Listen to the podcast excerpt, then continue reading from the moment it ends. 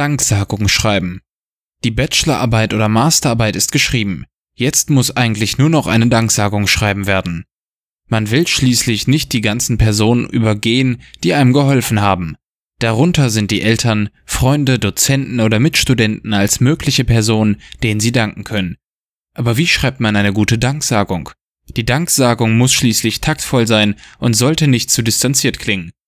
Nur weil man einen wissenschaftlichen Text schreiben kann, bedeutet das nicht, dass eine gelungene Danksagung auch da herauskommt. Viele Studenten können eine Danksagungstextehilfe gebrauchen. Danksagung in der Bachelorarbeit. Danksagungen sind bei einer Bachelorarbeit ungewöhnlich. Normalerweise wird bei so einer Arbeit keine Danksagung geschrieben. Die Bachelor-Thesis ist einfach nicht umfangreich genug, um eine Danksagung voranzustellen.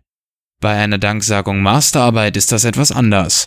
Andererseits sollten Sie auch nicht das Vorwort dazu nutzen, um Ihren Angehörigen zu danken. Dafür ist das Vorwort nicht da.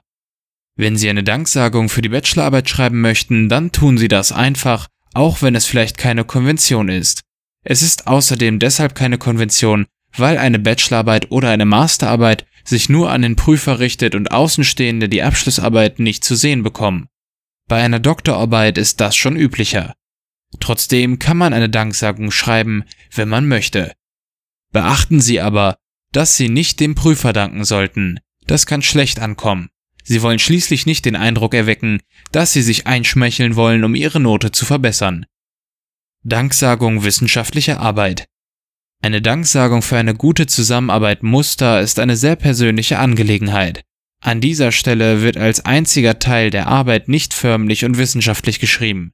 Das heißt auch, dass Sie sehr viel Gestaltungsfreiheit haben. Sie können sich sogar dafür entscheiden, dass Sie die Danksagung ganz weglassen. Danksagung gehören zu den Vortexten, genauso wie der Sperrvermerk. Aber in der Danksagung wird nicht nur den anderen Menschen gedankt. Es wird auch kurz der emotionale Bezug zum Thema der Arbeit hergestellt. Das ist die einzige Gelegenheit, die Sie haben, Ihre Emotion für das Thema auszudrücken. Der Rest der Arbeit muss wie schon erwähnt sachlich sein. Erst wenn der emotionale Bezug in der Danksagung hergestellt wird, dann ist er auch ein wirklicher legitimer Teil der wissenschaftlichen Arbeit.